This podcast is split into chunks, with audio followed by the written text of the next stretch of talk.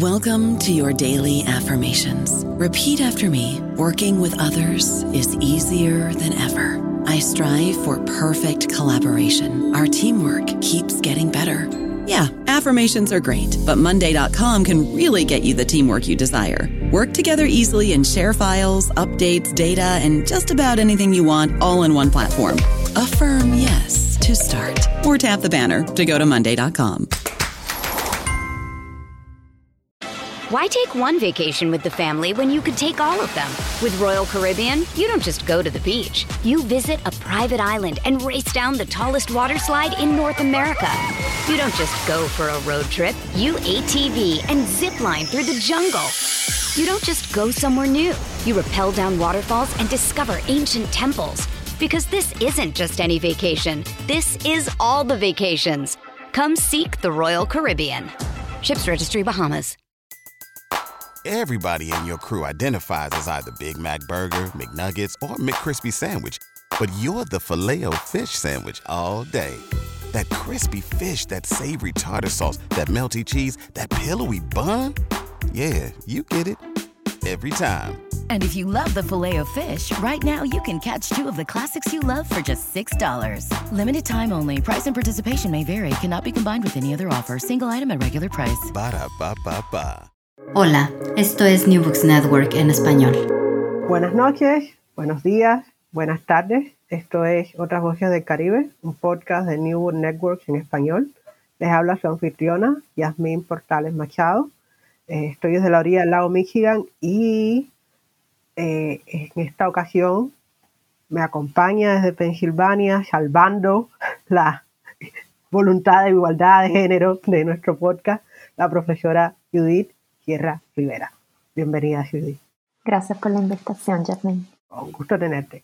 Eh, Judith va a estar con nosotros y nosotras hablando sobre eh, un libro chiquitico, discreto, eh, que publicó con Ohio en 2018, que se llama, tiene un libro así super, tiene un título así súper dramático, Affective Intellectuals and the Space of Catastrophe in the Americas. Cualquiera que conozca un poco el Caribe comprenderá que hablemos de la catástrofe porque, bueno, somos tierra de ciclones. Ah, entonces, vamos a empezar por el principio. Esto es un podcast muy organizado y muy aristotélico. Ah, Judith Sierra Rivera es una boricua eh, que tiene un máster en literatura comparada de la Universidad de Puerto Rico Río Piedra, eh, un máster en Roman Language de la Universidad de Pensilvania, porque ha sido overachiever, y un doctorado en Roman Language de la Universidad de Pensilvania. Eh, después ha ganado unos cuantos fellowship y honors y awards. Ah, me encanta hacer un podcast bilingüe. Ah, con Penn State Center of Global Studies Career Development Award, por ejemplo, en el 2015. Em, y antes de eso, en 2006-2011, tuvo la UPenn Benjamin Franklin Fontaine Fellowship. Ha publicado el libro que nos reúne hoy por el espacio de la catástrofe, pero también antes y después numerosos artículos en revistas indexadas y, también como capítulos de libros. Eh, por ejemplo, en 2020 acaba de salir La economía emocional de Tengo Miedo Torero, dentro de la antología Pedro Lemebel, Belleza Indómita, editada por Luciano Martínez en el Instituto Internacional de Literatura y eh, en 2011 publicó el capítulo Desde lo extraordinario, el ensayo de la experiencia cotidiana en la escritura intelectual de Camila Enrique Jureña y Milita Vientos Gastón en la antología El mito de la mujer caribeña con ediciones La Discreta. Ah, también has publicado, y esto es muy hermoso, libros de texto para estudios del nivel elemental y secundaria en, en Puerto Rico. O sea, eres una intelectual de compromiso con la educación, no solo educación superior, sino con la educación desde el principio. Y, esto es algo que te hace muchísimo mejor. Eh, eh, como, como un sueño esto. entonces, este es el Pitch Meeting. Yo no deseo que te quedes sin pincha, pero bueno, si tienes que buscar otro trabajo, tienes un Pitch Meeting ideal con un currículo bien formalito. Pero, como somos aristotélicos y también somos eh, informales, por favor, si yo te pido que te presentes para nuestra audiencia de una manera menos formal y más íntima, ¿qué dirías? ¿Qué diría? Eso es difícil. Bueno, eh, como bien dijiste, soy de Puerto Rico. Eh, Y eh, como buena puertorriqueña de tendencias no centristas ni de derecha, la relación con Estados Unidos es difícil. Eh, y no solamente políticamente, sino familiarmente. Eh, yo nací en Harlem, en Nueva York, y a los dos años mi mamá decide regresarse a la isla conmigo, madre soltera, difícil criar en Nueva York, así siendo madre soltera en los años 70, la ciudad de Nueva York en los años 70. Eh, regresé a Puerto Rico, me crié en Puerto Rico, estudié en Puerto Rico, como bien leíste, y eh, cuando, cuando terminé mi maestría en Puerto Rico, por razones eh, económicas, porque en Puerto Rico no hay tanta ayuda para estudiar como acá, por razones económicas decidí continuar en Estados Unidos el doctorado. Eh, coincide esto con los inicios de la crisis eh, económica en Puerto Rico, así que de venir a estudiar el doctorado por solamente cinco o seis años y regresarme se convirtió en que me he quedado a vivir en este país. Y eh, lo que fue mi vida en Filadelfia, que fue bastante agradable, se ha convertido en, vivir en, el, en un pueblo en el centro de Pensilvania, eh, que he llegado a querer, pero que me ha, me ha propuesto el reto de eh, enfrentarme a muchas situaciones difíciles. Eh, y no solamente personales, sociales, sino también laborales, ¿no? Navegar la academia norteamericana, ahora sí, desde un English imperialism, como yo le llamo. Así que, bueno, eso es sobre mí. Y ese esa experiencia de navegar la academia norteamericana y el English Imperialism tiene algo que ver, a ver, tiene algo que ver porque tú eres una académica, has escrito un libro, un, libro de, como dice en el inglés, no ficción, lo que yo llamaría un ensayo largo eh, sobre distintos, eh, distintos y distintas personas que usan la palabra como medio de expresión, ¿no? Pero esto es lo que nos trae acá. ¿Por qué y cómo nace Affective Intellectual and Space of Catastrophe in the Caribbean? ¿De qué va? ¿Por qué? ¿Cómo? ¿Cuál es tu intervención? ¿A dónde vamos con este libro? Mira, eh, Jasmine, mi idea cuando yo vine a Estados Unidos era desarrollar un proyecto mucho más centrado en las ciudades, ¿no? Más que en figuras intelectuales, en las ciudades. Y mi pregunta era, yo había trabajado bastante con la Ciudad de México y con Santiago de Chile, pero mi pregunta era si ese trabajo funcionaría en eh, ciudades caribeñas. Y claro, ¿no? La pregunta siempre era, bueno, bueno, La Habana claro que va a funcionar, ¿no? Porque La Habana es una ciudad comparable a, ¿no? En, proporciones eh, no solamente, no estoy hablando de espacios, sino arquitectónicas y también herencia cultural y presencia a nivel mundial, ¿no? comparables e incluso que podemos decir que superan a Santiago, Chile, a Ciudad México. Pero entonces mi pregunta era, más allá de La Habana, ciudades caribeñas que son, eh, que están eh, descritas supuestamente por un caos, que no son ciudades en realidad, eh, ¿no? Y de ahí yo partía un poco del discurso de Derek Walcott, un discurso que él da cuando acepta el premio Nobel ahora me está, se me está escapando el año de la cabeza, donde él decía, ¿no? ¿Cuáles son las poéticas? ¿Cuáles son las poéticas de estas ciudades caribeñas? Y él describía estas ciudades pequeñas caribeñas en, lo que nosotros decimos las islitas, ¿no? En vez de las islas, las islitas. Y em, esa era mi idea. Cuando llego a Estados Unidos, es que me doy cuenta que la idea de intelectual acá no es la misma que tenemos eh, en el Caribe ni en América Latina, ¿no? Esa, esa idea de, para nosotros, yo creo que intelectual significa una persona eh, que tiene una presencia pública más allá de la universidad, pero que no tiene ningún problema con estar trabajando dentro de la universidad, ¿no? Como que entra y sale de ese espacio de, sagrado de las letras fácilmente. Mientras que acá hay que decir public intellectual para diferenciarlo de eh, las personas académicas. Y de hecho, las personas de la universidad no se llaman intelectuales, se llaman academics. Eh, recuerdo todavía cuando un profesor eh, en Penn, en UPenn, eh, se echó una risita cuando yo dije que yo pensaba que no, que las personas que trabajamos en la academia somos intelectuales. Y él se echó una risita como que nosotros, intelectuales. Y sí, Ah, pero bueno, entonces sí, mi, idea entonces se torna el giro del espacio urbano a la figura del intelectual, porque a mí me interesaba como explicar, ¿no?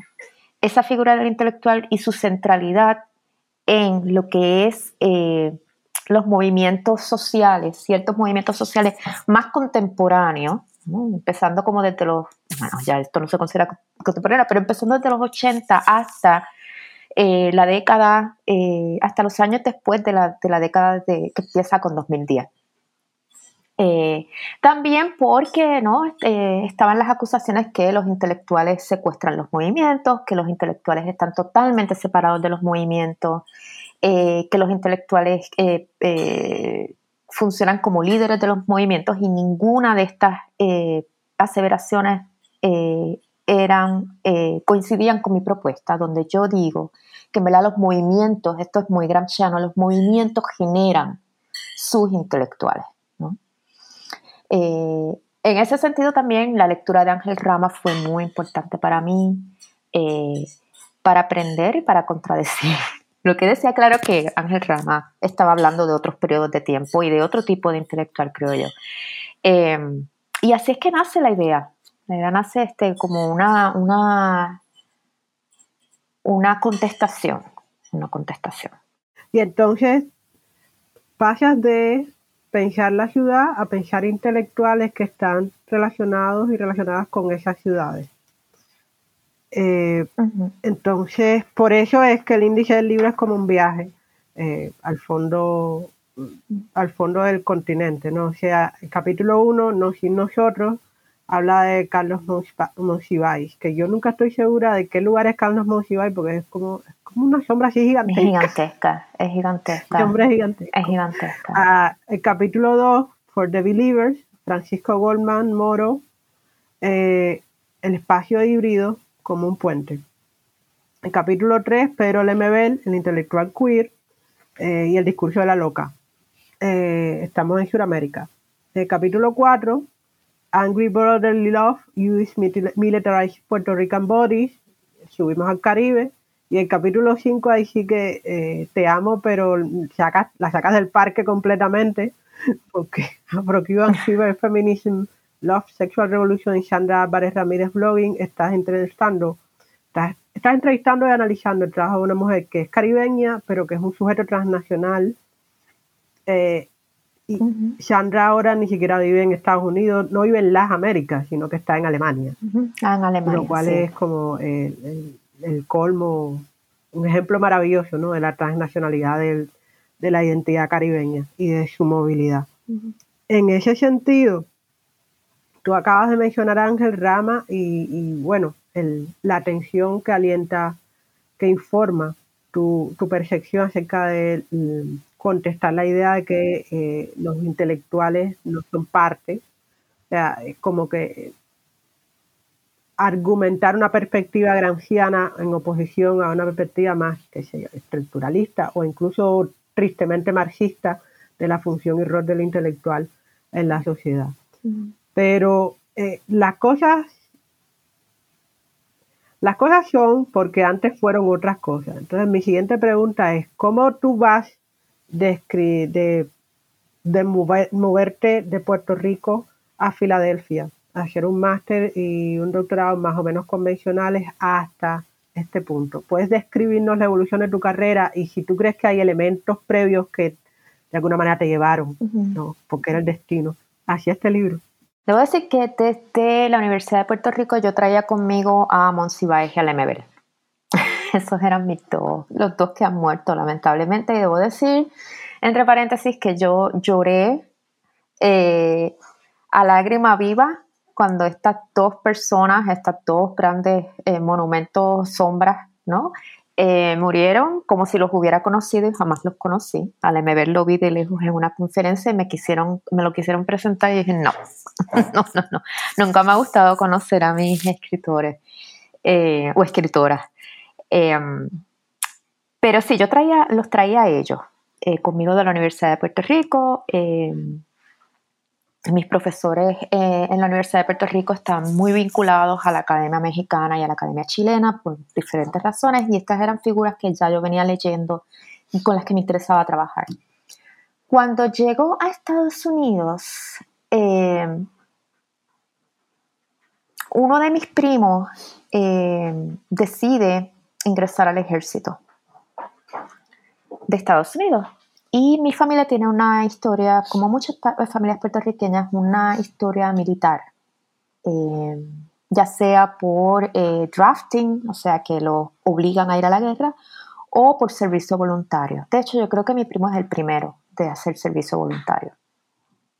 Y eh, a mí eso me, me, chocó bastante, me chocó bastante y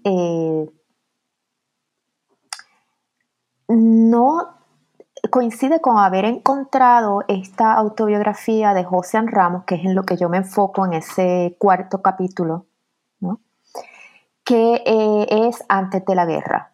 es una autobiografía eh, también de, eh, de José Ramos, Ramos cuando era joven y decide ir de voluntario a la eh, al ejército de Estados Unidos, específicamente a la Marina, porque en ese momento, en los años 70, no había una gran, este, no había una gran guerra, ya Vietnam había terminado, había un espacio como más o menos indefinido de grandes guerras.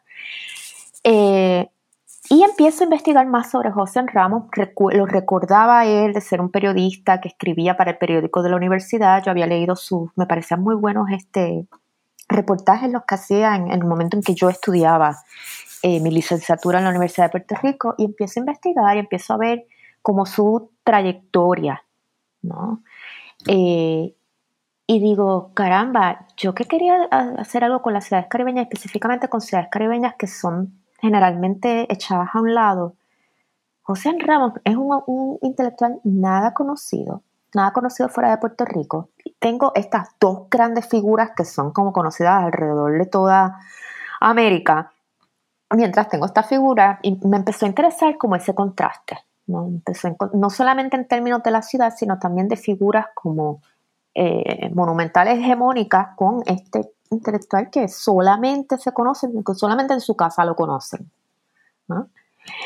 Y, y, entonces esa fue la primera añadidura, la primera conversación. Eh, y cuando yo me gradué del doctorado, esos eran los tres capítulos en mi disertación. Eh, luego, eh, cuando conseguí el trabajo en Penn State, eh, me nombraron no solamente profesora del Departamento de Español, Italiano y Portugués, sino también del programa de Latinx Studies.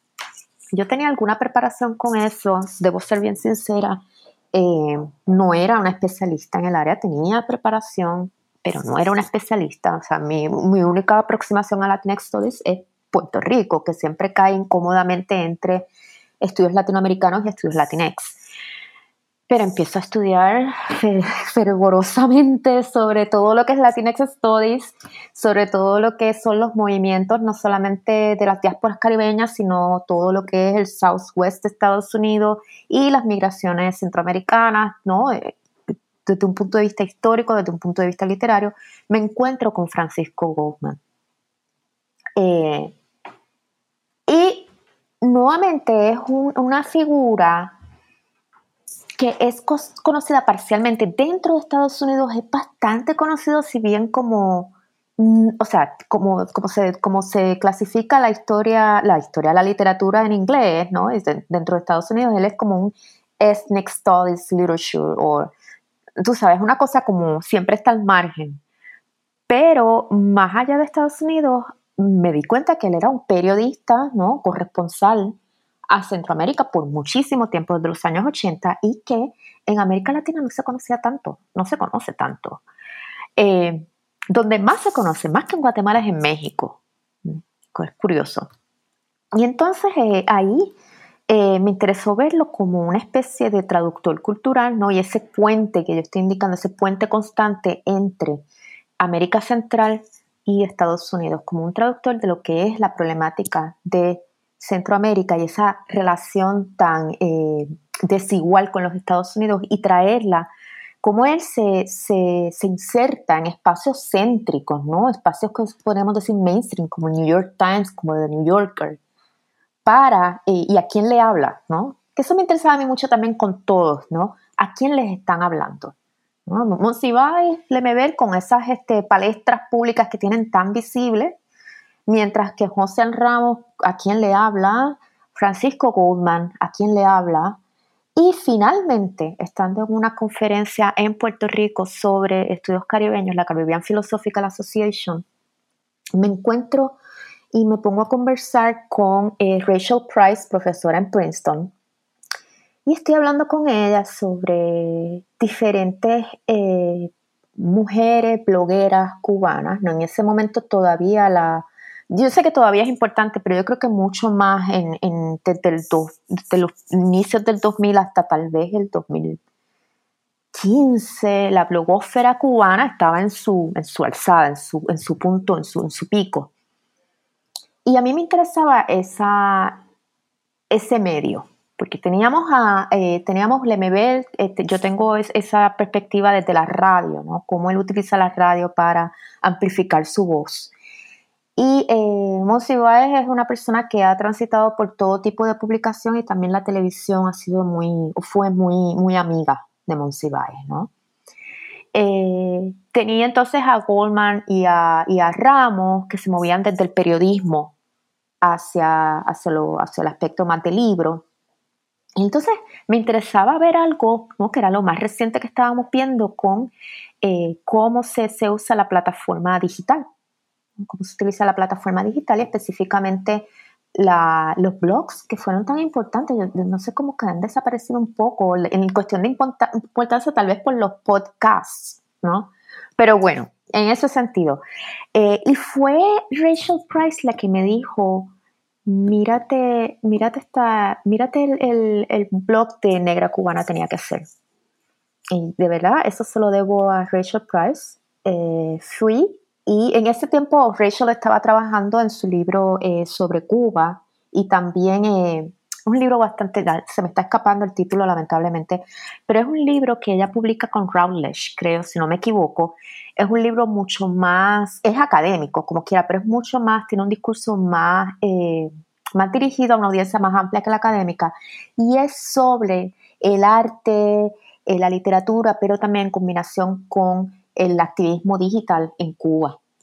Entonces ella fue la que me dijo, mírate eh, negra cubana tenía que ser. Estaba terminando ese libro que de hecho salió poco después.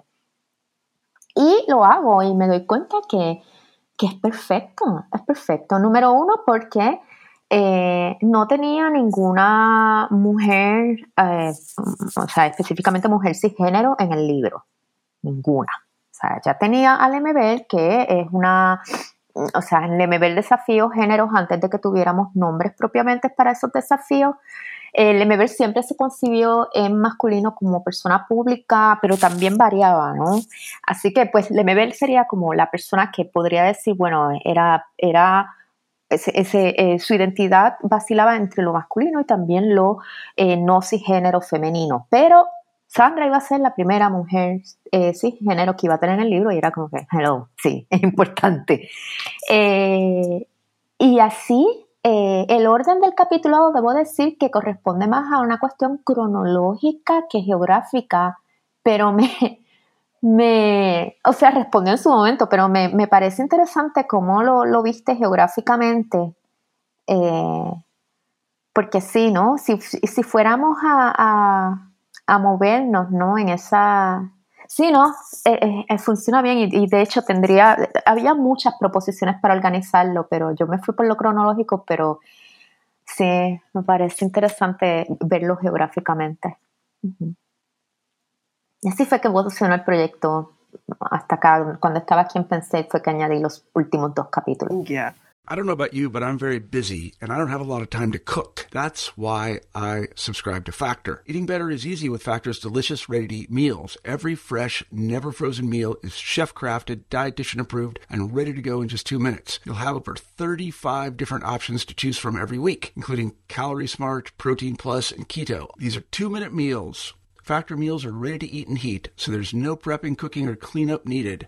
They're flexible for your schedule. Get as much or as little as you need by choosing your meals every week. Factor is the perfect solution if you're looking for fast, premium options with no cooking required. Sign up and save. We've done the math, and this is important. Factor is less expensive than takeout, and every meal is dietitian approved to be nutritious and delicious. Head to factormeals.com slash NBN50 and use code NBN50 to get 50% off. That's code NBN50 at factormeals.com slash NBN50 to get 50% off. Why take one vacation with the family when you could take all of them? With Royal Caribbean, you don't just go to the beach. You visit a private island and race down the tallest water slide in North America. You don't just go for a road trip. You ATV and zip line through the jungle. You don't just go somewhere new. You rappel down waterfalls and discover ancient temples. Because this isn't just any vacation. This is all the vacations. Come seek the Royal Caribbean. Ships Registry Bahamas. Eh, el libro que tú mencionas de, eh, de Rachel es Planet Cuba. Yes, Planet Cuba. Ya, yeah, cool. Entonces ahora tenemos como, esta es la pista para deducir cuando el libro como que alcanzó su cuasi definición inicial, porque uh -huh. eh, Planet Cuba, Rachel Price lo publicó con Verso en 2015. Verso tiene sus, unos descuentos, entre paréntesis, Verso tiene unos descuentos super sweet eh, para la gente que está oyendo en inglés y en eh, muy poco en español, pero un montón en inglés y bien interesante. Pasen por el catálogo. Ah, entonces, Verso no patrocina de ninguna manera este podcast. entonces, tú, eh, o sea, vas incorporando esta, a estas, estas personas, estas identidades, o sea, llegas con Monsafdai y Lemebel desde la isla, o sea, llegas con dos grandes autores de tierra firme desde, desde el Caribe hasta otra tierra firme, e incorporas a un tipo que hace algo muy transnacional, que es explorar Centroamérica y su relación, ¿no? Piensas sobre, de nuevo sobre la relación colonial de violencia y de sentimientos eh, entre Puerto Rico y Estados Unidos y eventualmente descubres a esta mujer que está en el pico de la blogosfera, del momento de la blogosfera cubana, que sigue, o sea, estamos en 2022 y no se puede escribir el cuento de la, de la, de la blogosfera y del renacimiento del intelectual público crítico cubano sin eh, mencionarle, eh, que es Sandra Álvarez, y entonces como que el libro adquiere cierta forma. Cool. Entonces, a partir de ahí, estamos diciendo que tú terminaste tienes esta charla con Rachel Price en algún momento 2014-2015. Eh, el libro está fechado en 2018, pero al mismo tiempo el libro empezó antes. Si te pones a tratar de hacer una línea temporal y pensar en cuántas horas le puedes facturar a alguien por este libro, ¿cuánto tiempo crees que te llevó? Y después que decidiste que tenías cinco, cinco identidades que querías explorar, ¿ya habías dejado atrás la idea de la ciudad o volvió a cambiar el libro después de adquirir a las cinco personas?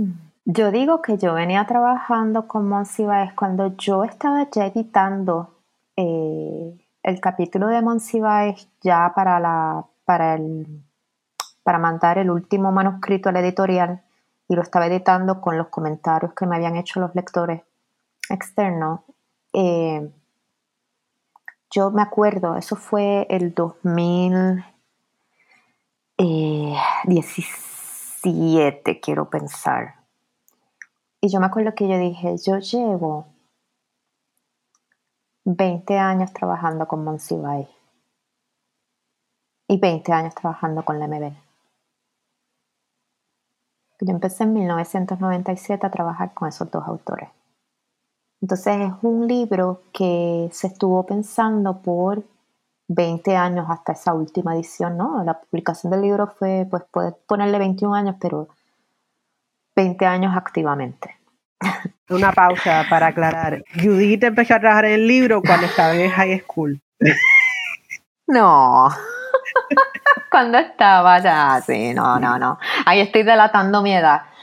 No, cuando empecé mi maestría en la Universidad de Puerto Rico. No, dije, esta niña, esta actora que es cubana, puertorriqueña, ay Dios, eh, que ella escribe sobre mafia y esas cosas, se me olvidó su nombre, pero ella vino una vez a La Habana a una, a una charla para jóvenes escritores y nos dijo, nunca pongan su edad en el primer libro que publiquen porque primero se van a avergonzar eventualmente del primer libro que publiquen. estábamos hablando de ficción y poesía y eso, ¿no? y si es verdad, cuando uno publica, sobre todo ya publicó el primer libro a los 22 años y dice que ahora mira para atrás y a Mayra, Mayra algo. y entonces, no. Eh, Mayra Santos Febre. La Blanca. O Mayra Montero. Montero. Mayra Montero. Mayra Montero. Mayra Montero. Claro, eh, Mayra Santos Febres no, no, tiene ascendencia cubana para nada. a la Febre la queremos mucho, Mayra pero Montero. no tiene ascendencia cubana. Mayra Montero. no es que no la queramos, las dos Mayras son geniales, vamos a aclarar. Eh, entonces decía eso, ¿no? Que eh, uno que decía, estábamos hablando en un contexto de mujeres, imagen y, y, lo que la industria editorial nos hace, igual que todas las industrias con respecto a la edad y la eh, cosificación implícita, ¿no? Y entonces decía, no, no pongan la edad, simplemente no pongan la edad porque después la gente va a empezar a hacer todo tipo de, cosas desagradables. Me he dejado llevar porque además eh, me caes muy bien y como me caes muy bien quiero imaginarme que tienes mi edad para sentirme, tú sabes, a la altura y toda esa cosa. Eh, entonces, te has pasado 20 años, ay Dios, eh, pensando las ciudades y después a las personas y después los sentimientos de las personas y llegamos al formato definitivo. Entonces, dinos como en plan claro, estoy resumiendo el libro para unos undergrad que están un poquitín perdidos. Eh, ¿Cuál es la intervención que tú haces con, con, tu libro? Así como clarito en resumen. Gracias por decir lo de las emociones que se me había olvidado eh, para, o sea, se me había olvidado y es lo que sigue en mi, en mi trabajo, continúo con los de las emociones. Eh, y sí, eh, contestando una pregunta anterior, dejé las ciudades atrás, me moví a las ideas y luego me moví a las emociones, que fue lo último que le dio el, enfoque al libro. Em, bueno, para... ¿Cómo puedo...? Ok, full disclosure.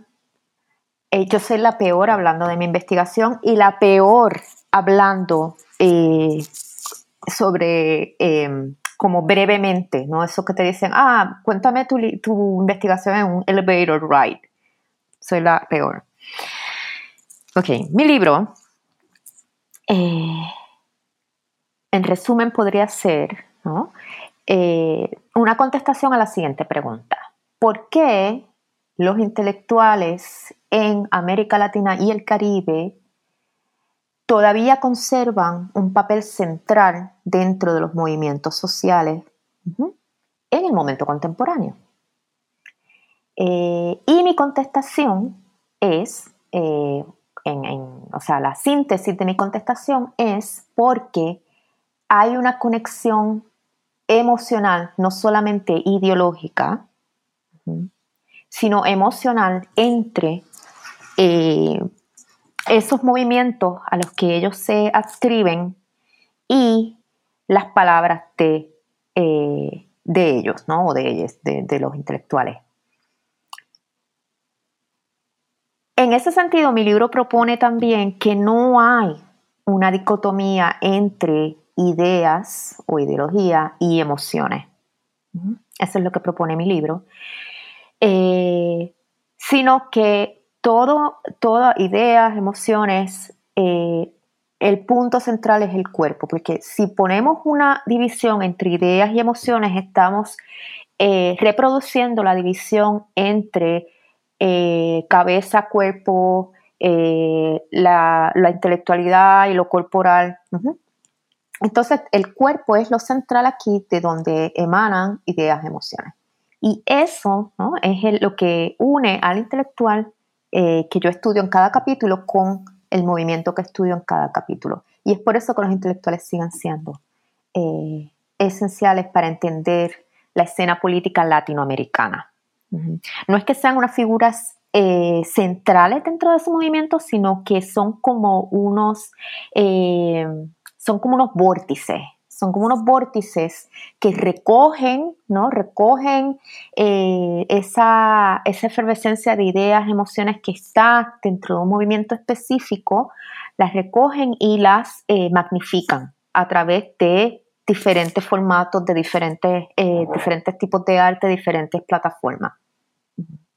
Eso sería, en síntesis, mi libro. Me gusta el resumen, lo compro. sí, deberían comprarlo, deberían comprarlo. Está en la página de la editorial Ohio State University. Sí. Eh, desde aquí nuestro amor a Ohio State University por eh, haber publicado el libro Judy, que está muy bueno. Eh, tiene una cubierta genial, así como profundamente inspiradora. Ve acá, o sea, tú hablas acerca de negarte al, juego, digamos, entre comillas, eh, tradicionalmente de pensamiento occidental hegemónico convencional que divide, que repite estas divisiones entre sentimiento y raciocinio, entre cuerpo y, mente, entre sentimiento y sentimiento feminizado e intelectualidad masculinizada entre espacio público y espacio privado, eh, y también que limita, o sea, es el eco de esta lógica la que ha construido este, este, la que informa, yo creo, este debate acerca del rol de los intelectuales en los movimientos sociales. Y eh, bueno, en Cuba tenemos eh, la triste experiencia que no es privativa de Cuba, la idea del pecado original de los intelectuales, ¿no? que en realidad no podemos ser revolucionarios porque somos intelectuales y hay que andar vigilando. Pero eh, en medio de todo eso, tú tienes una historia de 20 años con dos de las personas del libro, después tienes un descubrimiento, digamos que patriótico, con otro, y, pero tú tienes un capítulo favorito. Yo sé que tengo un capítulo favorito del libro, eh, pero eh, este, esto es una entrevista contigo. ¿Tú tienes un capítulo favorito del libro? ¿Hay algo que te guste más que otro? O no un capítulo favorito, sino un capítulo que tú creas que te quedó mejor o, que si tuvieras que reeditar no cambiarías nada, etc. Bueno, esa es una pregunta. La, última pregunta que hiciste es una pregunta eh, que siempre tiene una contestación horrible porque sí, si yo pudiera editar ese libro sería otra cosa. Mm, o sea, sería otra cosa. Y tú hablabas que Mayra Montero dice como que lo de la edad, porque se van a avergonzar del de ese libro y que la gente... o sea, yo era bastante... Eh, la vergüenza mía es que yo era bastante mayor cuando publico ese libro, ¿no? En el sentido de que no puedo decir, ah, fue un error de juventud, ¿no? es que yo era, estaba verdecita. No, es, esa, y, y, y sí, ese libro no, es un libro atropellado de 20 años y uno puede decir 20 años que uno está pensando debería ser una joya, pero no. yo creo que los proyectos hay veces que habría que haberles puesto punto final antes. Eh, ah, y otra cosa que quería decir es que también a mí me interesaba en este libro romper la dicotomía entre, por eso es que yo no, no diferencio entre lo que es afecto y emoción. Ah, que eso, eso es eso también es algo, y esa fue una pregunta y una, una parte de mi libro que fue visceral, ¿no? Yo estaba tan y tan enojada con específicamente, y, no sé cómo esto va a salir aquí, pero a mí me molestó bastante el libro de John Beasley Murray. Eh, él viene de ciencias políticas, es este, creo que es un académico en Canadá todavía, si no me equivoco, y es un libro sobre el afecto en América Latina vinculado con movimientos sociales, ¿no? Y eh, la propuesta de él básicamente es que eh, ya no se puede eh, pensar el concepto gramsciano de hegemonía, porque en verdad los movimientos son totalmente guiados por la fuerza del afecto. Esto es basándose, número uno, en Masumi, que es alguien que a su vez se basa en Deleuze y Guattari, quienes a su vez se basan en Spinoza. Eh, esa línea de pensamiento, yo pienso que eh, puede haber tal vez unas lecturas, eh, unas lecturas muy convenientes sobre Deleuze y Guattari. También Deleuze y Guattari hay mucho que criticarle también. O sea, no, se puede decir que todo era que todo está perfecto, pero hay unas críticas pertinentes a Deleuze y Guattari que no se hacen en estas líneas que le siguen y que toman ciertas interpretaciones para hacer si el efecto como una fuerza eh, mística prácticamente donde no hay, el cuerpo no existe. Mientras que, por otro lado, eh, como Sarah Ahmed nos dice que Sarah Ahmed es como mi gurú. Sarah Ahmed con The Cultural Politics of, of Emotion es mi gurú y todos sus libros. Way, los recomiendo muchísimo. Es una autora espectacular y si alguien quiere eh, aprender sobre emociones, esta es la persona a la que hay que ir eh, antes que a nadie más, diría yo. Eh, porque además es una buena introducción para aprender de otras personas importantes. Y todas son mujeres, todas son personas minoritarias, tanto en términos de género, sexualidad y raza, todas las que se compilan por Sarah Ahmed. Y entonces sí, ella dice que le parece muy sospechoso cuando las personas empiezan a usar la palabra afecto como una forma de distinguirse de toda una teoría sobre las emociones que ha venido atada a los estudios feministas y de LGBTQ. Eh, así que ese era otro, eh, otro binarismo que a mí me interesaba eh, romper en el libro y por eso yo utilizo sentimiento, emoción, afecto sin ninguna distinción. mi capítulo favorito Es que tengo tres. Y, es, y te voy a explicar por qué son tres. Eh, porque ahí fue que yo creo que mejor hice el argumento para ir en contra de esa distinción entre afecto y emoción y donde me anclé en, trabajos eh, feministas y de LGBTQ, que es el capítulo eh, del MBL, y no, no por nada el del MBL, o sea, yo te dije que había un orden en el libro cronológico y tú propusiste uno geográfico, pero también había esos tres capítulos, a mí se me hizo muy difícil, eh, el del MBL, el de Ramos y el de, y el de Álvarez Ramírez, porque eh, conceptualmente uno tenía que venir adelante y otro después. Y es esta, este cluster de emotions, esta, este, ¿cómo se le diría cluster? Este grupo de emociones, ¿no? Este grupo de, emociones enredadas que yo denomino eh, angry, love, que sería como un amor enojado, un amor iracundo, ¿no? Eh, lleno de rabia. Eh, un amor rabioso, esa es la palabra pues, para invocar al MB, ¿no? La rabia, la rabia es la tinta de mi escritura. Y ese amor rabioso no solamente me, llevó a, poder este, eh, refutar ese argumento de Beasley Murray, sino también eh, me centró más en lo que es el cuerpo y el cuerpo como producción de pensamiento, ¿no? el, cuerpo como el pensamiento generado desde el cuerpo. Em, lo que me ha llevado a seguir pensando sobre eh, otros proyectos Em, no solamente que yo sé que vamos a hablar después, no solamente sobre el proyecto que estoy desarrollando ahora mismo, sino por ejemplo un seminario graduado que enseñé apenas el semestre pasado sobre la corporización, ¿no? la corporalidad de la escritura y cómo en realidad la escritura es cuerpo, el cuerpo es escritura. Em, y cómo, o sea, ¿qué pasa con el cuerpo en el proceso de escritura? ¿Qué pasa con el cuerpo en el proceso de escritura? Hay veces que el cuerpo es ignorado por completo, ¿no? Veíamos con mis estudiantes a María Zambrano, cómo el cuerpo desaparece o incluso se convierte en un escollo para su escritura. Sin embargo, para Gloria Saldúa el cuerpo es tan central, ¿no? Y en este sentido, en estos tres capítulos, el cuerpo es todo. El cuerpo es todo. Y entonces, esos tres capítulos yo no los puedo como desamarrar y de verdad fue como escribir uno fue como escribir uno. Eh, aun cuando Lemebel venía conmigo desde hace 20 años, José Ramos aparece después y Sandra es la última que yo encuentro. Pero eso, o sí, esos tres no los puedo separar. mí no puedo separar esos tres. Está bien, está bien. Todo, todo el mundo sabe. A ver, ahí a veces tenemos una hija o un hijo favorito y a veces de verdad no podemos hacer distinciones porque cada hijo o hija tiene su propio valor no pasa nada. Era una pregunta de provocación, no te angusties. Yo no quiero que te angusties aquí. Esto es, una reunión para celebrarte y celebrar el libro. Todavía no me explicas, o si lo explicaste y se me pasó, profe, puede volver a aclarar cómo llega la idea de la catástrofe al título y, a la, y, al, y al espinazo del libro. Mm, sí, sí, sí, sí, sí.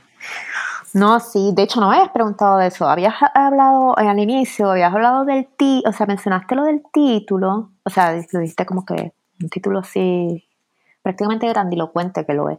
Y la palabra catástrofe, eso es importante. El título, valga la aclaración, ese no era mi título, eso fue marketing del editorial. Para quienes no sepan, eh, está ese refrán que dice, el hombre propone, sí, súper masculino, el hombre propone y Dios dispone. Bueno, pues este, la autora propone y la editorial dispone. Así es como brega la cosa, al menos en la Academia Norteamericana, en, las University Presses. Eh, el título fue Marketing. Eh, yo tenía un título así bien como de disertación, ¿no? Como eh, Ideas, Affects and the Body in ta, ta, ta, ta, ta, no. Pausa, estoy bostezando aquí, nada más que de oír el recuerdo del título. Siga, compañera. Y entonces ellos me dijeron, no, no, no, no, no, vamos a ponerle Affective Intellectuals and the Space of Catastrophe. Así, y yo, yo, pero, o sea, es que eso, está, eso es un anuncio engañoso. ¿Cómo que Affective Intellectuals and the Space of Catastrophe en, en, el mundo, en el universo, en, en, la historia?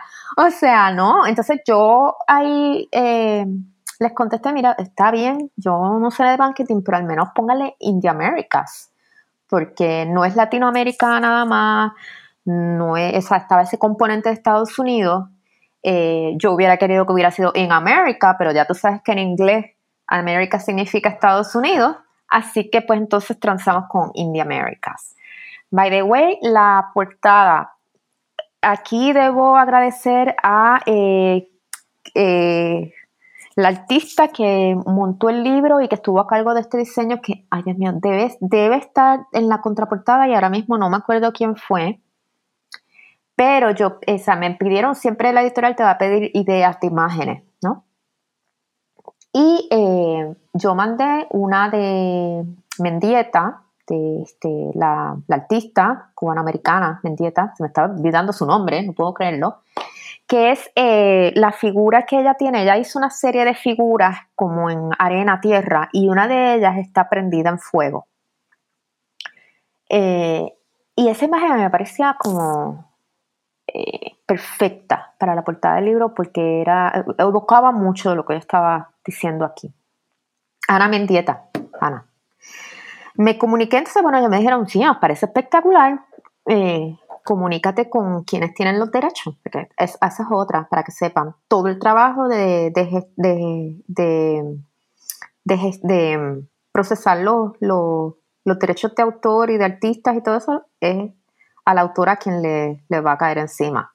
O sea, y uno de repente tiene, ellos te mandan una, una hoja de Excel para que uno vaya poniendo como todos los trámites. Así que sí. Entonces, no, la organización de Ana Mendieta radicada aquí en Estados Unidos, me dijo, mira, nosotros no damos derechos de imagen de Ana Mendieta menos que sea un libro de arte eh, o un libro dedicado a ella, a trabajar. O sea, este, este libro evidentemente no tiene nada que ver con ella, o sea, es directamente, así que no. Que yo entendí.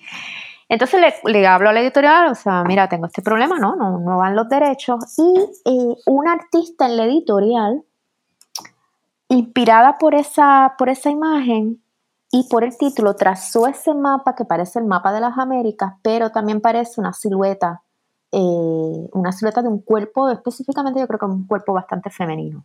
Eh, y ese fue el origen de esa portada y del título. Catástrofe. Eh, la catástrofe en mi libro es el neoliberalismo. Eh, yo sé que muchas personas pueden este, argumentar que el neoliberalismo es, eso es una palabra inventada prácticamente, que sigue siendo el capitalismo, sabes que esto, sí, sí, y de hecho he tenido bastantes discusiones de esto con gente marxista pura y dura. Eh, pero eh, en ese sentido yo seguía la idea de, eso fue un, un concepto que yo saco de un marxista también, Henry Lefebvre, que eh, habla de lo que es el espacio de catástrofe. y Henry Lefebvre estaba escribiendo en un momento dado cuando él ya empieza a vaticinar eh, que el capitalismo está pasando por un periodo de crisis que eh, va a generar un espacio de catástrofe. Después David Harvey, que es el, eh, a quien yo sigo para conceptualizar el neoliberalismo, un poco en diálogo con Lefebvre, empieza a hablar del neoliberalismo como una continuación del capitalismo, no sé qué, y yo entonces ahí me doy cuenta que podría ser que el neoliberalismo sea el espacio de catástrofe del capitalismo. ¿En qué momento empieza el neoliberalismo? Hay gente que lo traza como en, América Latina y el Caribe, eh, siempre se piensa que por una parte empieza en los 90, por otra parte se pueden ir al golpe de Estado chileno en el 73. Pensando en Estados Unidos también, esa Nixon es como quien dice, quien inicia todo esto del neoliberalismo. Eh, así que bueno, sí, 70, algo así. Lefebvre está escribiendo como en los 60, está ya viendo como un desgaste del capitalismo. Eh, entonces sí, para mí eso es el neoliberalismo como el espacio de catástrofe del capitalismo, pero también específicamente no ya adecuado a los contextos que nos interesan, qué es lo que pasa, qué es lo que genera. Eh, catástrofe, yo no lo veo, también estaba contestando a otros autores eh, en el campo donde pensaban que, o, donde decían que la catástrofe es en realidad eh, algo pensado por intelectuales. Ahí estoy pensando en el trabajo de eso, me está olvidando su nombre.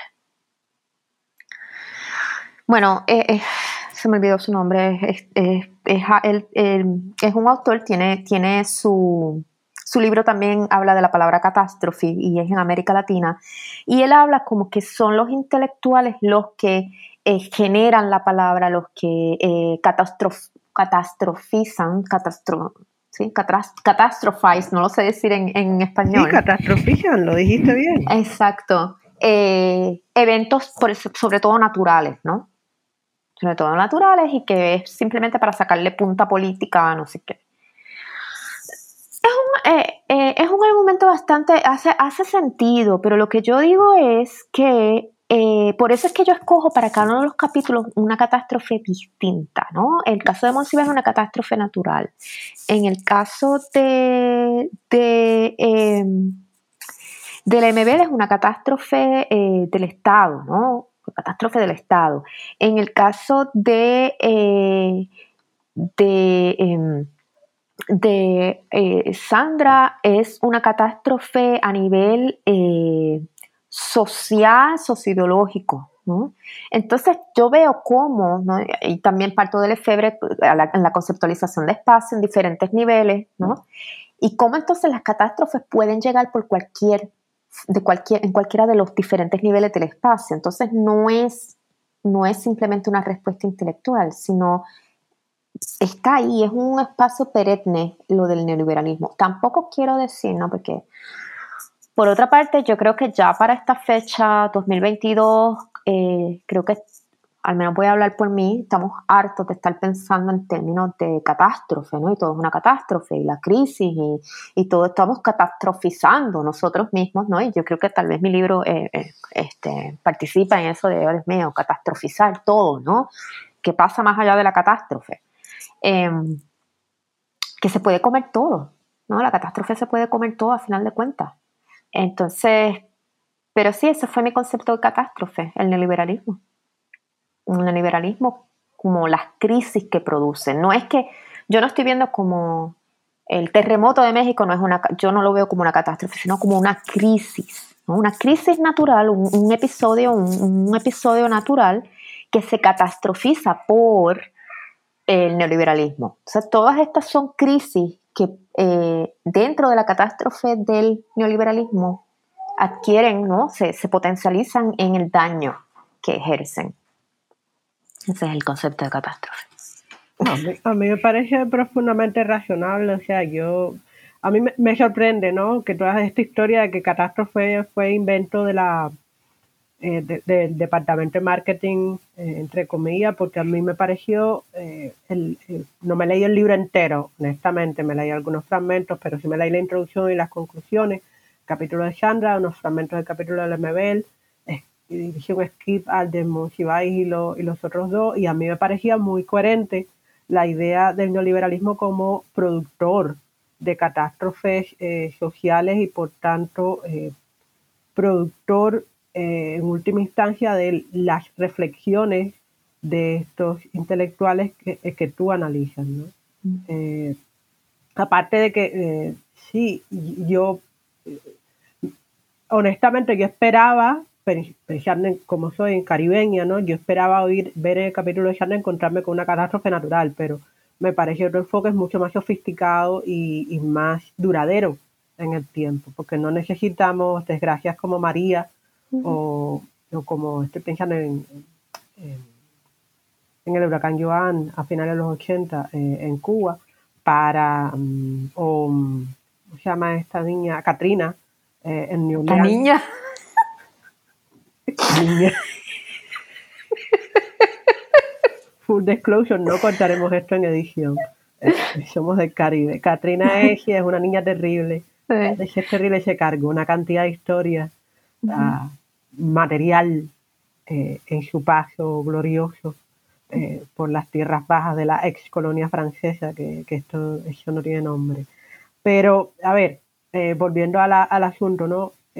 yo, creo que es muy razonable y muy sofisticado, muy perspicaz pensar que no se trata del, desastre natural, del terremoto, del ciclón, eh, o sea, los terremotos en, México o en Chile, o los ciclones en el Caribe, o, en la cuenca del Gran Caribe en general, o los deslaves de tierra en Quito, o, ahora en Río de Janeiro, sino del sistema social que produce una catástrofe de esto, donde en otras circunstancias sociales y políticas podría levantarse una, red de ayuda y de solidaridad, un sistema eh, público capacitado en términos estructurales y de recursos para ayudar a las personas frente a lo, a, lo imposible de predecir, que es la naturaleza, tenemos eh, esta, esta, esta sociedad eh, que nos ha tocado, porque es el tiempo que nos ha tocado vivir, ¿no? En el que los problemas se convierten en, desastres y las personas quedan como a, la deriva y pierden, ¿no?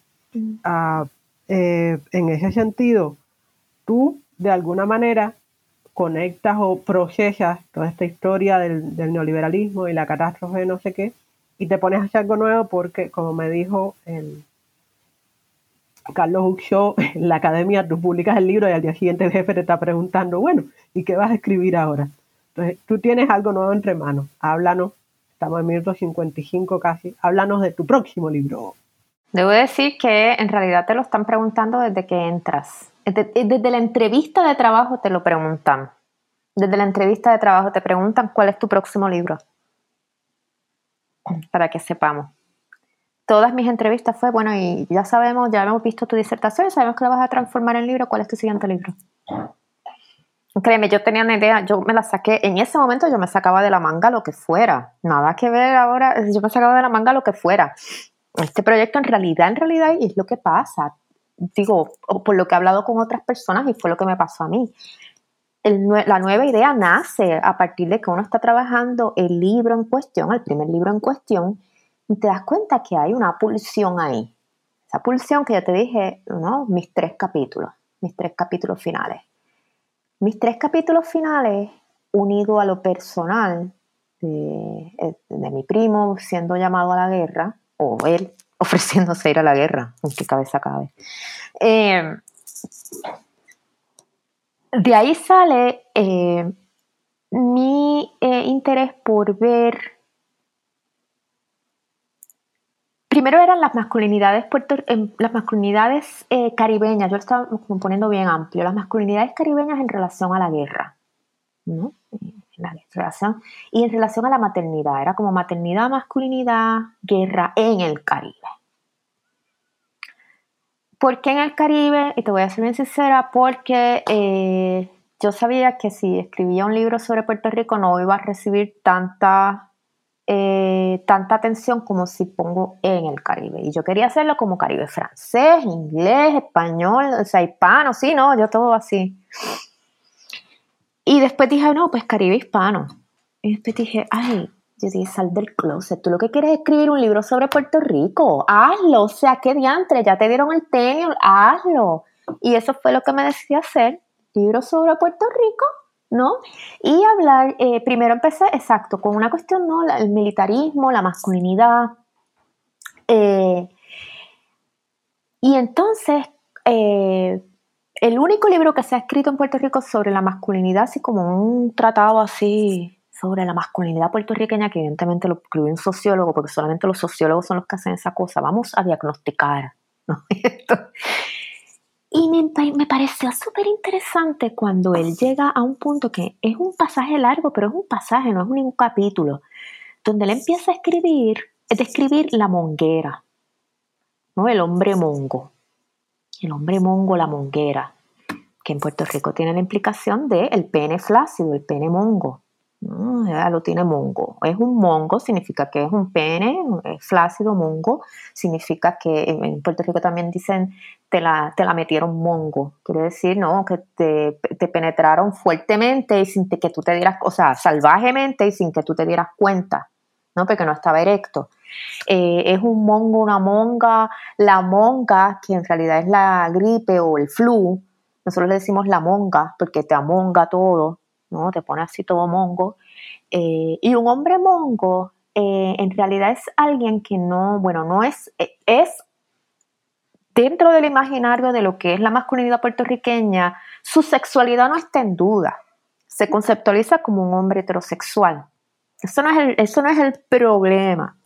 El problema es que no, eh, no se comporta como hombre, no es suficientemente hombre.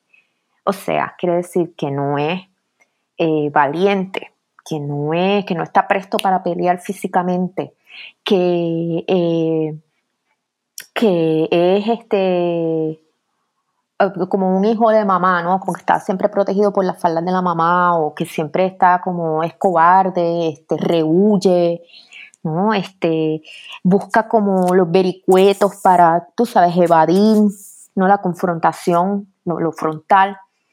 Eh, y cuando yo vi eso, yo me quedé. Puerto Rico siempre ha ambicionado tener héroes fuertes, siempre ha ambicionado, siempre Puerto Rico es como que, adiante, porque nosotros no somos como Cuba, mira Cuba, ¿sabes?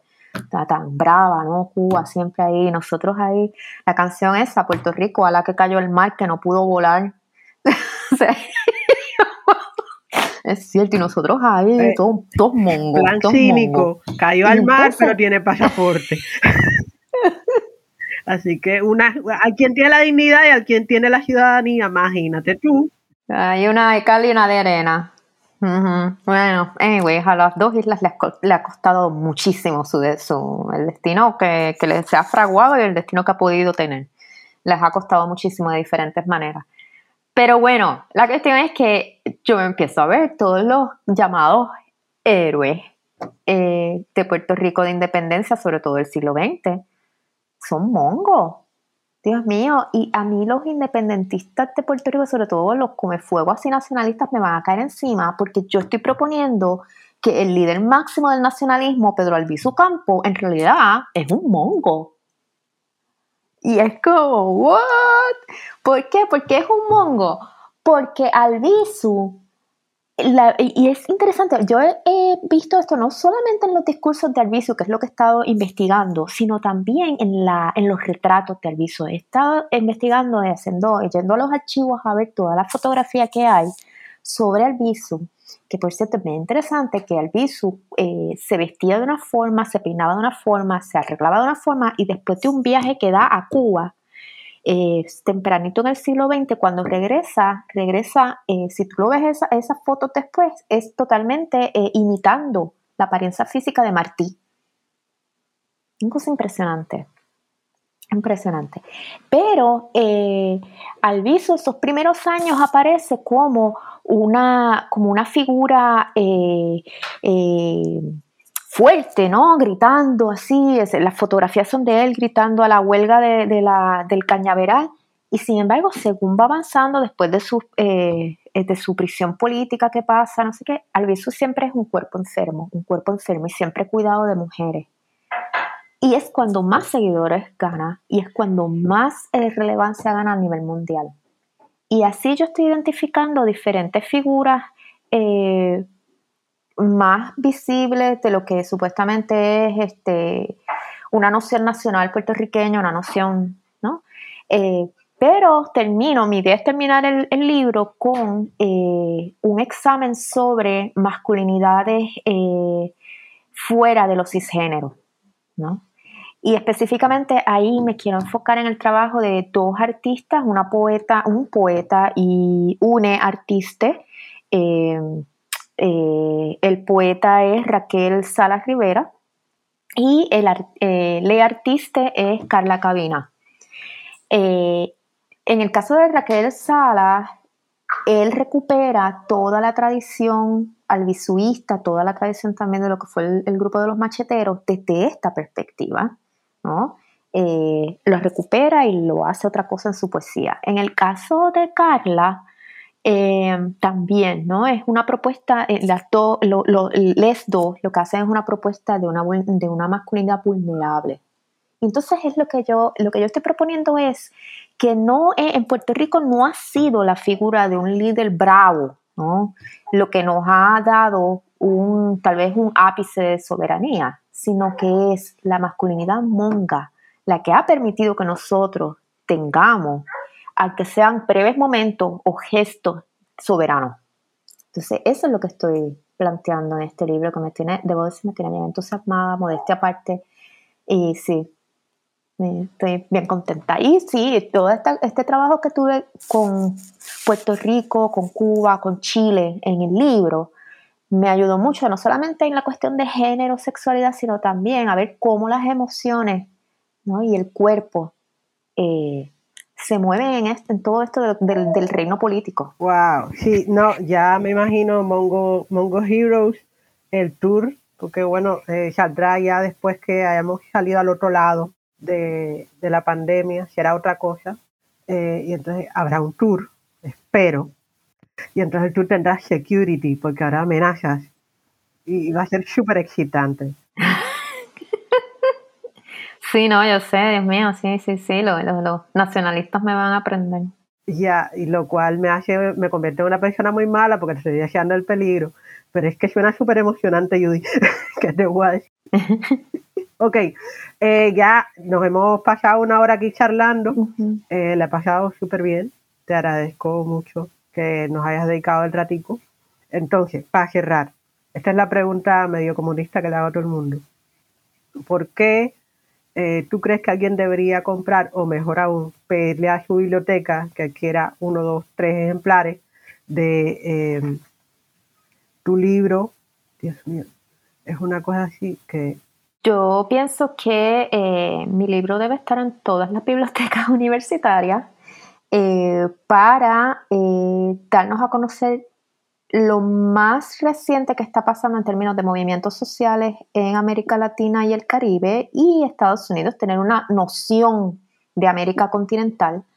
Eh, y bueno, y, cuando, y, claro, no solamente por lo contemporáneo, porque eh, va a pasar a la historia, ¿no? Pero sí de un momento importante que es el neoliberalismo en América Latina y el Caribe, eh, tener esa noción desde una perspectiva literaria y desde una perspectiva de historia intelectual. Ah, yo diría para cerrar el ciclo, que Affective Intellectuals and the Space of Catastrophe in the Americas, publicado por Ohio State 2018, es un eh, eh, extraordinario en el sentido de poco habitual repaso del rol de cinco personas que ocupan definitivamente el título de intelectuales públicos comprometidos y comprometidas con su momento y su geografía. Eh, el libro recorre y puede ser leído como un paso alrededor a lo largo de los siglos XX y el inicio del XXI de América Latina o como un paso eh, a lo largo de la geografía del continente, destacando cómo ponerse a contracorriente y pensar sobre lo que nos está ocurriendo, no solo invoca a nuestras referencias ideológicas, políticas, filosóficas, las personas que nos educaron y que nos alimentaron, sino también de qué manera nuestros cuerpos y nuestros sentimientos acaban inexorablemente reflejados y por tanto expuestos y vulnerables en nuestro trabajo y nuestras opiniones. Yo te agradezco muchísimo, Judy, que hayas escrito el libro. eh, para que nos des otras imágenes más de estas cinco personas a las que yo no diría que hay que conocer porque es súper super elitista, pero a las que es un placer conocer de una manera diferente. Y también te doy las gracias por habernos dedicado una hora en otras voces del Caribe. Muchas gracias a ti, Yasmin, por la invitación y por, por, sí, por haberme escogido y por estar aquí. Fue una conversación muy estimulante, debo decir. Okidoki. Entonces, bueno, para quienes nos escuchan, esto es Otras Voces del Caribe, episodio 13, pero vieron, un episodio súper chévere. Uh, casi estamos terminando la primera temporada. Les habló desde la orilla del lago Michigan su anfitriona Yasmin Portales Machado. Esto es parte de la red New World Network en español. Buenas noches, buenos días, buenas tardes y que el amor les acompañe. Gracias por escuchar New Books Network en español. Judy was boring. Hello. Then Judy discovered chumbacasino.com. It's my little escape. Now Judy's the life of the party. Oh, baby, Mama's bringing home the bacon. Whoa. Take it easy, Judy. The Chumba life is for everybody. So go to ChumbaCasino.com and play over 100 casino style games. Join today and play for free for your chance to redeem some serious prizes. Ch-ch-chumba. ChumbaCasino.com. No purchase necessary. Void where prohibited by law. 18 plus terms and conditions apply. See website for details.